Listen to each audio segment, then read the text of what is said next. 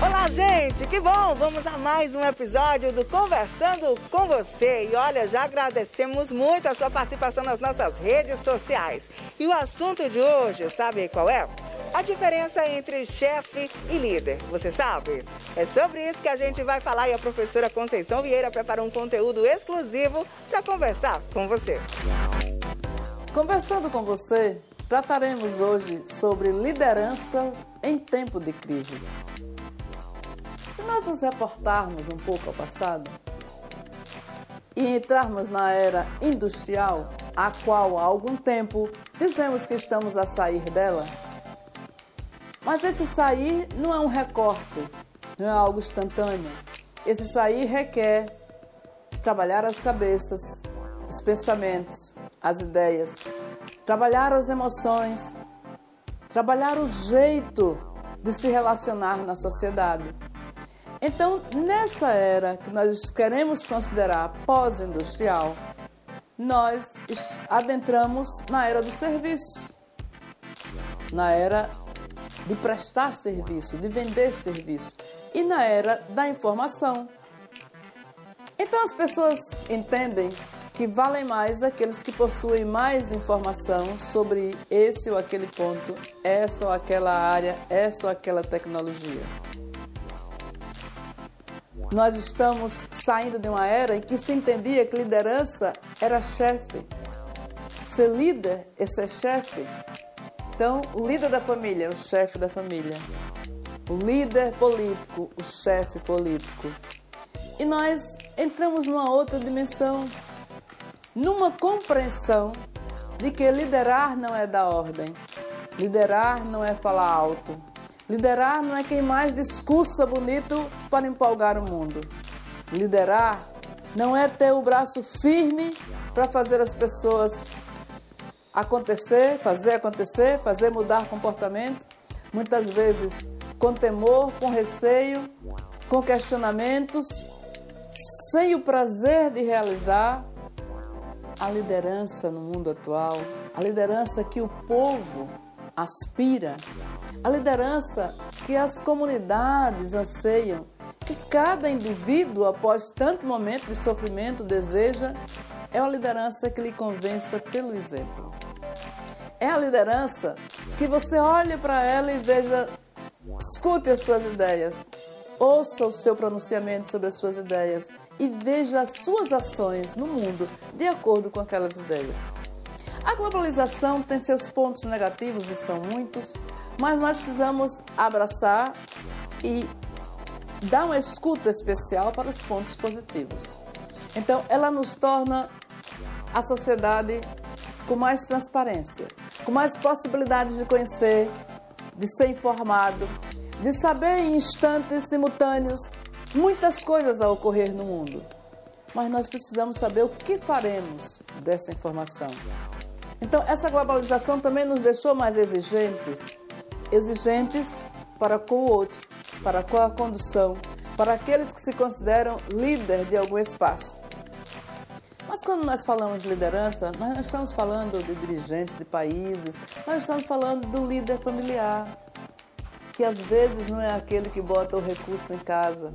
A liderança, às vezes, esse às vezes é o masculino, é a energia masculina, é o pai na família, mas a liderança muitas vezes passa pela mão da mãe, pelo coração da mãe, pela cabeça da mãe, no jeito de conduzir, de encaminhar aquele coletivo.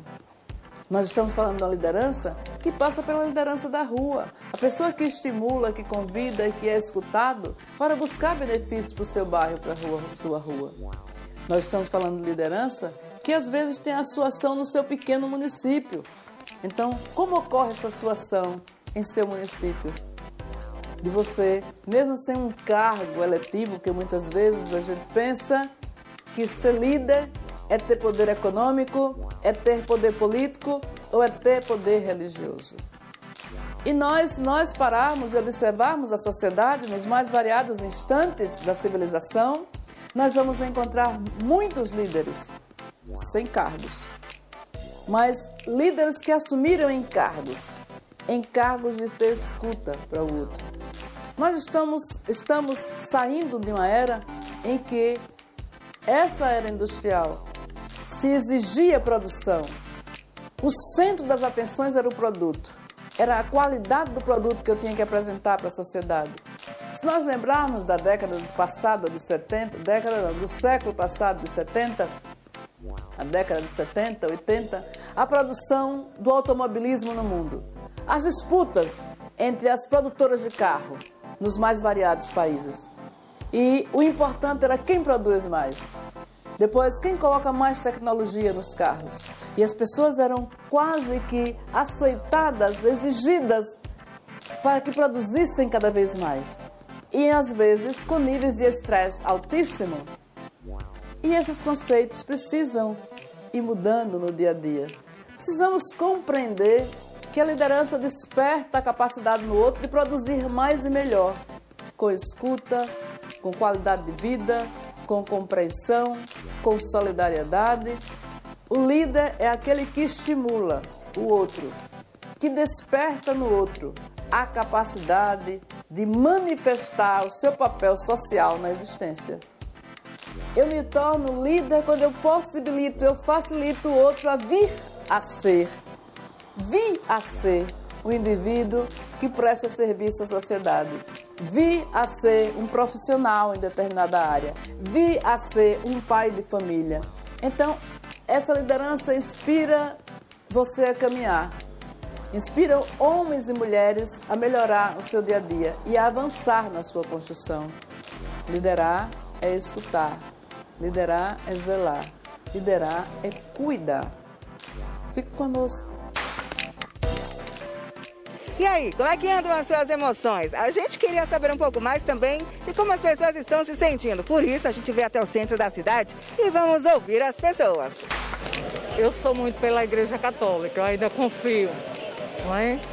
Mas uma liderança hoje, minha filha, está difícil. Político, nós estamos desacreditados, não é? Porque na hora que querem, só falta botar a escada e colocar a gente no céu. Depois, nem lhe conhece. Não é isso? Então eu acho assim que uma liderança hoje está difícil. Que seja um político que renove, né? Arrume desemprego para o povo, que o povo está tudo passando necessidade, né? Fome, né? Não tem trabalho, não tem nada. Aí fica tudo à mercê deles e eles enganando o povo, né? É só isso. Vimos a participação de dois, um amigo, uma amiga, falando sobre liderança. Então, e o foco principal dos dois é a falta de credibilidade, é o desânimo de acreditar. Mas os dois mostraram, sim, que ainda é possível acreditar, que ainda é possível esperar de uma liderança, mesmo fazendo críticas a algumas é, percebidas, vividas nas suas experiências, que não corresponderam àquilo, como dizem as pessoas, que eu, que disseram que ia cumprir, que prometeram, ou que. Mas o fato é que nós não, pode, não podemos perder a esperança. E está aí nos dois exemplos, nas duas falas, nas duas abordagens que contribuem para a nossa reflexão aqui, facilitando a nossa conversa com você. Então, o líder precisa inspirar, todo mundo quer a mesma coisa, quer que ele fale, que ele expresse as suas ideias, que ele manifeste as suas ideias, mas que ele viva essas ideias, que ele cumpra essas ideias, que ele tenha a capacidade de operacionalizar aquilo que ele divulgou né, no seu meio, na sua plataforma. Mas é porque sempre a gente fala de liderança e dirige logo para o aspecto político. Mas nós temos os líderes empresariais, nós temos o mundo dos negócios. Nós temos os líderes religiosos, nós temos os líderes na educação, nós temos os líderes familiares. Nós temos, em cada célula da sociedade, nós temos alguém liderando. E esse alguém precisa exatamente ter essa compreensão, essa compreensão do confiável. Então, aquilo que mais expressa as pessoas é a não confiança na liderança. Então, não adianta discursar, falar bonito. Não adianta exigir do outro certos cumprimentos. O que nós precisamos é despertar no outro a vontade de crescer, de vir, de realizar. O que nós precisamos é, ao estarmos no espaço público de poder, que pode contribuir com a pessoa, público ou privado, que possa contribuir com o desenvolvimento de alguém, com o desenvolvimento de um determinado segmento da sociedade, eu manifestar, eu materializar, eu ser um facilitador, uma facilitadora dessa dimensão melhor de vida, dessa inclusão em direitos garantidos pela minha ação. Porque nós nos paramos no momento atual simplesmente para indicarmos, apontarmos as grandes lideranças geralmente ligadas à política e esquecemos que a célula nasce no seio menor, numa concentração menor, num espaço menor. E que nós precisamos ir descobrindo, percebendo e trabalhando essas características que são maléficas para se constituir num líder, para se constituir numa líder. Então nós precisamos, no nosso espaço, fazermos neutralizar a violência nas ações, no pensar, no agir de muita gente e de muitos líderes. Nós precisamos, no nosso cuidado, no nosso dia a dia, no nosso jeito de manifestar, neutralizar o ódio que há no coração de milhões. E já dizia o velho Gandhi, sabedoria indiana, sabedoria hindu, reflexiva, que tanto sofreu é, no domínio inglês, mas que não perdeu a esperança de refletir e deixar sua mensagem de paz, de fortaleza e de sinalizar de que o mundo é possível sim ter um mundo melhor, ter um mundo mais justo. Então, Gandhi nos faz compreender. Não, nos cita e nós temos dificuldade de compreender de que o amor no coração de um só ser neutraliza o ódio de milhões. Então, as dificuldades da amorosidade existem desde que existe gente na Terra. Mas o problema é que hoje, depois de tantas vivências e milhares de séculos de existência, nós já precisaríamos estar com outra compreensão, com outra visão, com, outra, com outro entendimento de que é preciso incorporar essa liderança que cuida, essa liderança que zela, essa liderança que sabe manter a alegria, a vivacidade da sua gente, do seu liderado, das suas pessoas mais próximas ou dos seus seguidores no momento da alegria, da felicidade, da riqueza, da opulência. Mas esse mesmo líder sabe retroceder, sabe recolher a sua reflexão e indicar muitas vezes, na hora da necessidade, um remédio amargo. Mas esse remédio amargo é aquilo que é necessário naquele instante para que as pessoas descubram a sua caminhada, para que a gente reverta uma situação, para que a gente realize a resiliência, para que a gente se reinvente como estamos precisando reinventar nesse instante, sem perder a capacidade de construir um mundo melhor e de ter uma referência a ser seguida. Essa referência não precisa estar no espaço de poder. Nós temos exemplos maravilhosos de pessoas que passaram pela vida, como Irmã Dulce, Madre Teresa de Calcutá, Alberto Schweitzer, o próprio, o próprio Gandhi, enfim, inúmeros seres demonstraram a capacidade de liderar fora do espaço de poder, fora de um palácio, no palácio da vida, do mundo, falando, dialogando com as pessoas, presente onde as pessoas estavam a sofrer. E essa liderança precisa ser manifesta no momento atual. Ou as pessoas ficarão, como estão sinalizando alguns, de viver a deriva, cada um por si, ou seguindo mentes não sãs, lideranças ainda do, no paradigma anterior, de paradigma antigo, de chefe, de manter no grito, de manter na força, de querer uma disciplina sem disciplina. Uma disciplina indisciplinada em princípios, em valores humanos, em ética, em direitos iguais para todos, em garantia de passos que facilitem a gente a ter uma sociedade mais justa, mais igualitária e mais feliz. Então, muito obrigada pela sua contribuição, todos dois, né? Que todos dois, as duas pessoas que contribuíram com essa reflexão e não perderam a esperança de confiar, de aguardar ainda um líder. Quer testar disse a senhora. Quer testar, porque ela se julga São Tomé. Ela quer ver para crer. Ela quer sentir que ainda há esperança e que a gente precisa dessas lideranças nas mais variadas áreas e segmentos da sociedade para continuar vivendo. Mas você precisa conduzir o seu caminho, se espelhando, se inspirando e vivendo a sua realidade. É, liderar é cuidar. Eu gostaria nesse instante que você refletisse comigo um comparativo entre algumas profissões e uma liderança, e um líder. O líder é um terapeuta.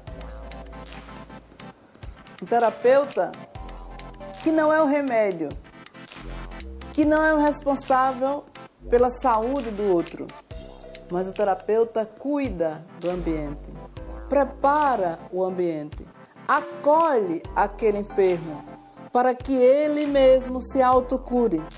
Encontre com o impulso da sua ação, da sua conversa, da sua intervenção e dos medicamentos que porventura possam ter sido aplicados por alguém para aquele enfermo.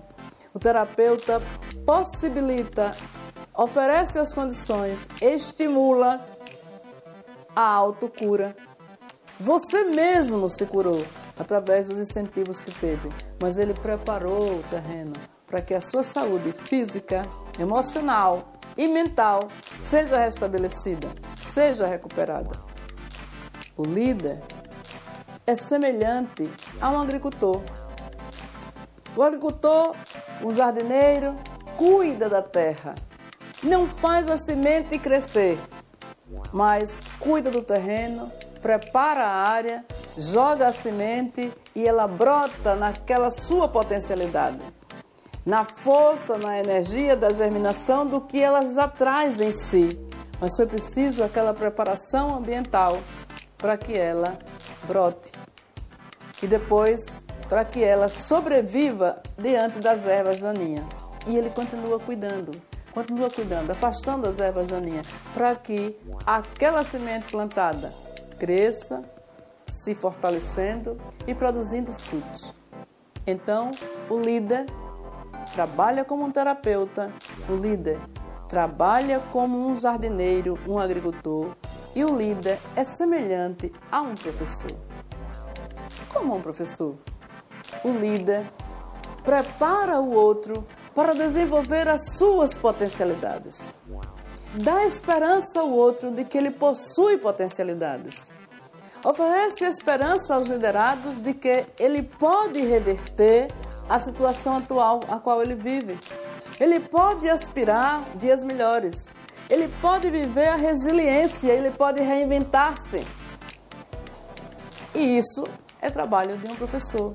O professor oferece as condições da pessoa aprender com a sua própria energia, com a sua própria potencialidade, mas oferece essa condição que faz frutificar, que fortalece, que dá as condições. Então ele sabe tocar nos pontos essenciais que faz aquela semente humana desabrochar. Por tudo isso, continuemos nos tornando líderes mesmo nos pequenos espaços que nós estamos a constituir. Ajudemos outros a se tornarem líderes e principalmente contribuamos, cuidamos, cuidemos dos outros para que a gente tenha uma sociedade mais justa, mais igualitária, mais saudável e mais feliz. Continuaremos conversando, conversando com você no nosso próximo sábado, às 10h30. Nós lhe aguardamos. Um beijo no coração